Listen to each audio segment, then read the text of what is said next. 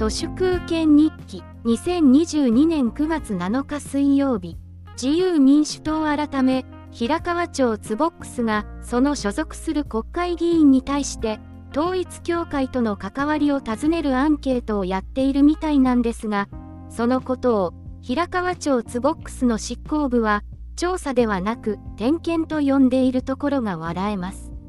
ポンコツ所属国会議員というパーツパーツの不良箇所をすべてその点検とやらで明らかにしたら平川町ツボックスそのものがそれこそお釈迦おじゃんになりますね。超絶疎く超絶遅く超絶頭の悪い代表格が平川町ツボックスです。平川町ツボックスはもはやすでに心肺停止なのですがまだ己が死んでいるとは受け入れることができず点検という名の否認や怒りが収まりきりません。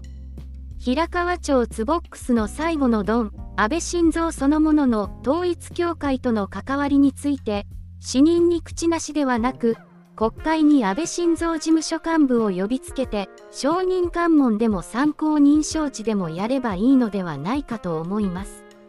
さらに言えば日本全国津々浦々の自由民主党地方議員や自由民主党と関連する首長の統一教会予選についても彼らがどんなにすっとぼけても遅かれ早かれオープンソースに残ったさまざまな関係の証拠がサルベージされてやがて暴かれていくでしょう。来年の統一地方選挙もおしまいです。だいたい100万人とも言われる自民党党員の一体どれくらいの割合が統一教会関係者なんでしょうか。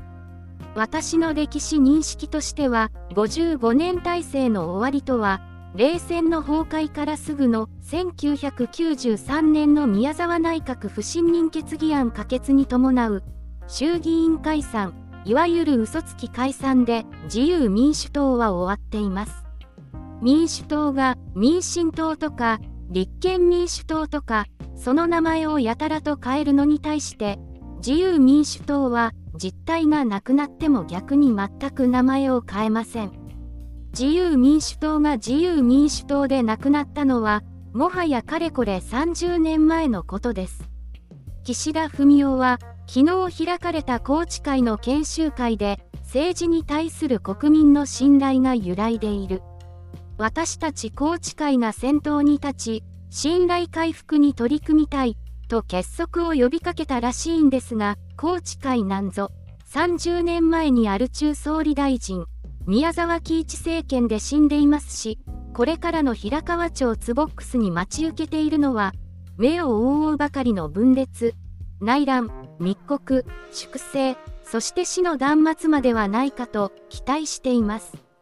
国賊安倍晋三の国賊層を理屈じゃねえんだと豪語した漢字の読めない麻生太郎。国葬やらなかったらバカと発言した二階俊博。どちらもこれからアル中夏のたけしの言うところのアホな国民感情の怒号やソース感にさらされてどんどん口数が少なくなっていくと思います。